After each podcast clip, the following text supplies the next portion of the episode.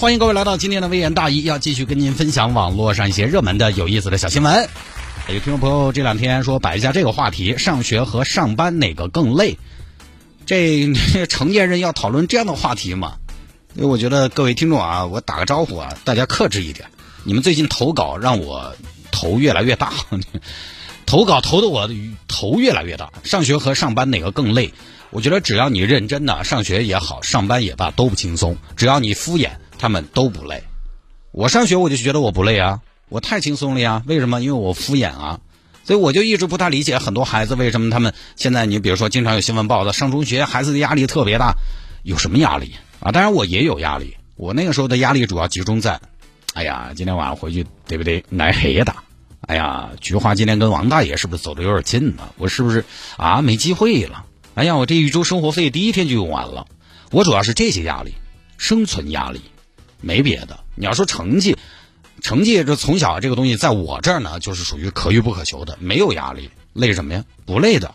我们为什么会累？是因为我们认真，认真才会累，是因为我们必须要做一些事情。所以，当你认真对待一件事情的时候，这些事情就成了必须，就会累。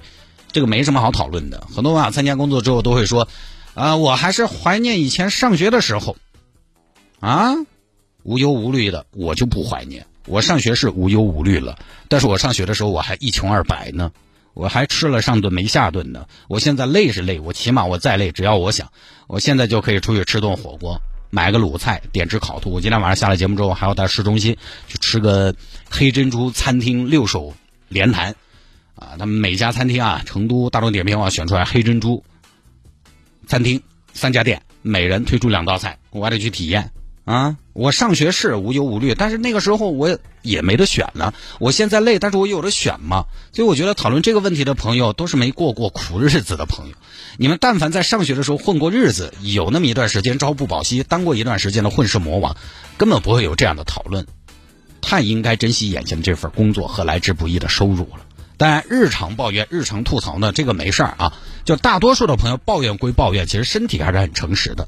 毕竟这个东西呢，说实话，账户余额不骗人，到账短信也都是真的。